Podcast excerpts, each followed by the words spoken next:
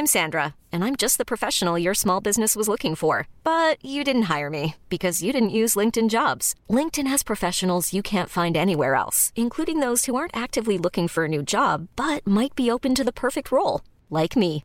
In a given month, over 70% of LinkedIn users don't visit other leading job sites. So if you're not looking on LinkedIn, you'll miss out on great candidates like Sandra. Start hiring professionals like a professional. Post your free job on linkedin.com/achieve today.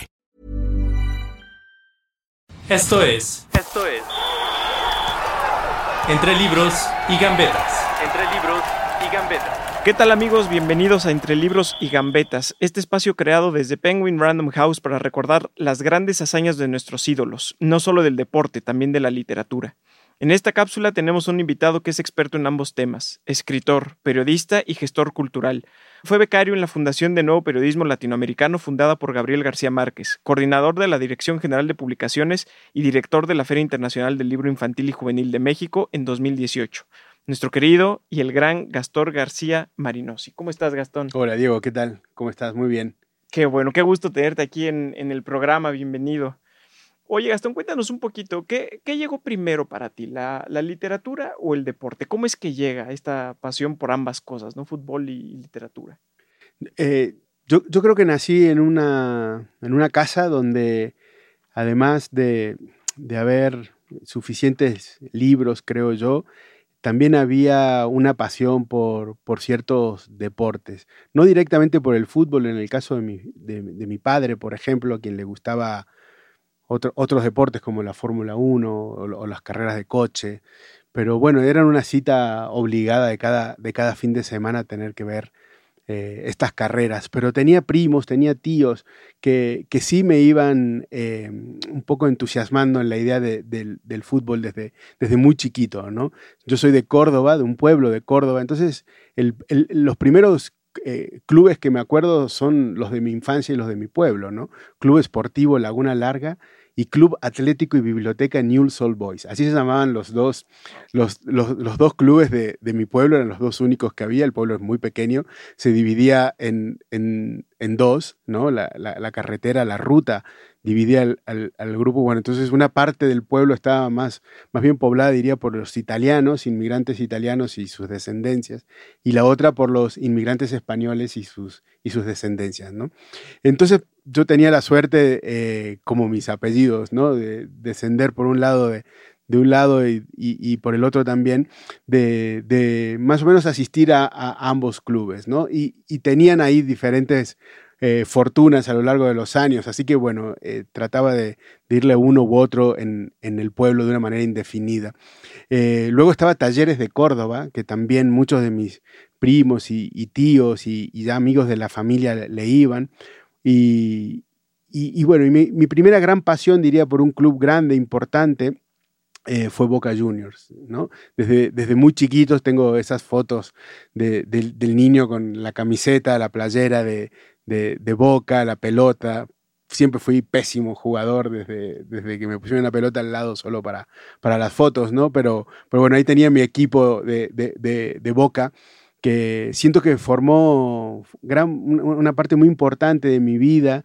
Mi mejor amigo de toda la vida, Federico, él era de River, así que eh, nos pasábamos eh, peleando y viendo los partidos y los clásicos, sobre todo en el verano, que estaban los torneos de verano. Y era como, como un ritual de infancia, de amistad, de los más, más enormes, ¿no? Eh, ahora mismo que le acaba de ganar Boca, lo primero que hice fue mandarle un mensaje saludándolo. Eh, ¿cómo, ¿Cómo definirías tú el amor por el fútbol?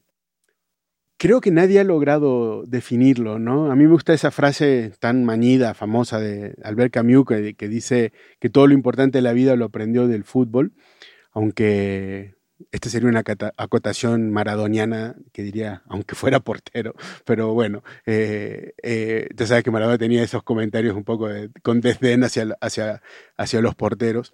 Eh, eh, pero, pero bueno, eh, eh, sí creo, creo y, veo cuando hay niños formándose, niños y niñas, ¿no? Que eso es algo, este momento tan fabuloso que, que el fútbol está abierto a, a, todos ya, no, no solo a un género, ¿no? Cuando veo a, tantas niñas, a tantos niños jugar, creo que allí se aprende, se aprende tantas cosas como los coros, ¿no? En el coro uno no puede llegar tarde porque si no, no arranca el coro, ¿no? Uno no puede desafinar porque el coro eh, no funciona, ¿no? Uno tiene que saber exactamente su lugar y por supuesto hay lugares más protagónicos que otros, pero todos son importantes en un coro y todos son importantes en, en el fútbol, ¿no? En el fútbol hay 22 personas allí eh, cumpliendo un papel vital, ninguno puede puede fallar, ¿no? Eh, más los árbitros, ¿no? Hay un pasaje en esta novela que quienes no la han leído, de verdad, los invitamos, está maravillosamente eh, bien construida de principio a fin. Hay un pasaje en el que Pedro, nuestro personaje principal, eh, se encuentra con su papá en, en una cafetería y el papá que, no quiero spoiler, pero que tiene una condición ¿no? ya de salud, eh, empieza a despertar emociones y partes de su pasado al ver la final que están proyectando de Champions en ese momento. ¿Qué, cuenta este pasaje? Sí, es un, es un, momento muy íntimo de los dos, de mucho cariño, mucho amor.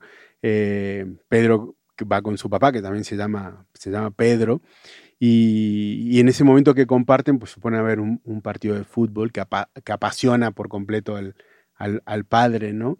Eh, y, son estas escenas que ojalá todos pudiéramos tener un momento así en la vida, muchos momentos así, ¿no? Que son, son tan sencillas, tan pequeñas, tan inocuas aparentemente, pero es difícil eh, eh, olvidarlas, ¿no? Es difícil dejarlas atrás porque creo que estamos hechos de estas cosas. Cada quien encuentra una escena similar, ¿no? En este caso, eh, eh, en el caso de estos personajes, pues es viendo un partido de la Champions en un restaurante cualquiera y, tratando que, haya un gol, ¿no?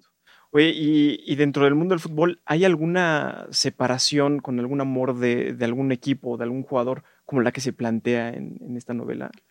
Eh, dejar atrás por amor a algún equipo, yo, debo confesar que sí, me parece que em, esto es imperdonable desde un punto de vista del hincha apasionado argentino de traicionar de alguna manera tu club de la infancia. Pero yo creo que, que, Talleres de Córdoba, por ejemplo, eh, eh, que, sí fue eh, importante en algún momento, luego tal vez lo fui, lo fui dejando atrás. El amor por Boca fue, o la pasión por Boca en ese momento fue, fue mucho más, más grande. Entonces sí hubo ahí una, una ruptura. Pero luego, eh, ya, hablando de mi vida adulta, hay amores tan, tan, tan grandes que de pronto sientes por un club.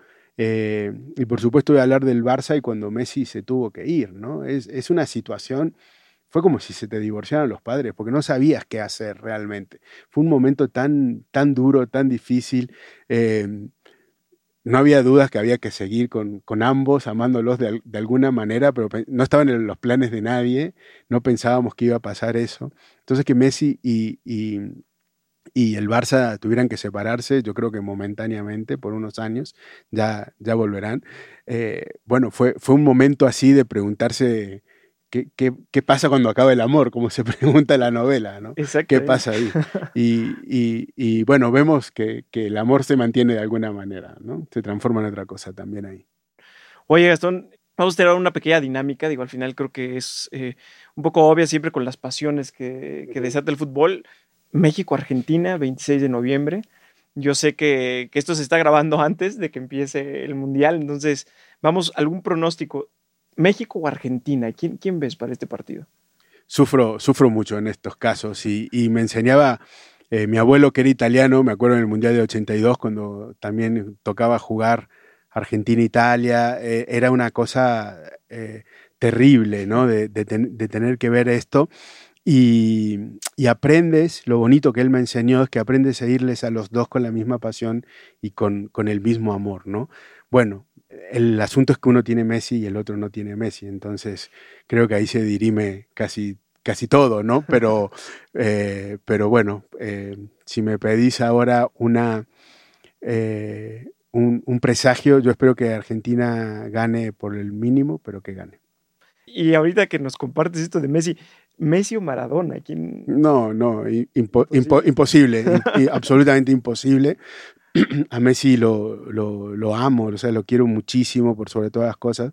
Maradona, con toda su contradicción, también siento que, es fruto, producto de, una sociedad y de un, lugar como, la Argentina, tan llena de contradicciones como el propio Maradona, tan llenas de virtudes como Maradona y tan llena de defectos enormes como también los puede tener Maradona y cualquiera en esa, en esta sociedad, ¿no? En cambio, Messi a veces me gusta pensar que él tiene todas las virtudes de, lo argentino y no tiene ninguno de los defectos. No debe ser así, pero me gusta pensar un poco que, es así. Me parece eh, un, virtuoso en muchísimas cosas eh, en, el fútbol y, más allá, ¿no? Perfecto, pues Gastón, vamos a ya para ir cerrando una pequeña dinámica contigo. Dinos lo primero que, se te venga a la mente o, una respuesta rápida a estas pequeñas preguntas. Eh, ¿Borges o Octavio Paz? Borges. ¿Luis García o Gabriel Batistuta?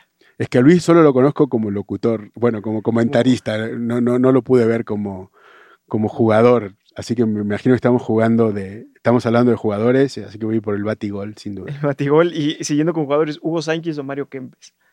Kempes desde Córdoba, además, es mi primer campeón del mundo, lo, adoro. Kempes también, perdón. no, está bien. Una, carne asada, un, asado tradicional o unos tacos al pastor. Eh, eh, eh, difícil, ¿eh? La, verdad, la verdad, la verdad que es difícil. el asado siempre es con, amigos y con, con, familias, los tacos tienen como otra, otra dinámica a veces, ¿no? pero ahí puedo poner un empate un empate. Eh, ¿Un tango o un jarabe tapatío? Pues un tango, no lo puedo, no lo puedo evitar, pero no canto mal las rancheras. ¿eh? Muy bien. ¿Literatura o fútbol?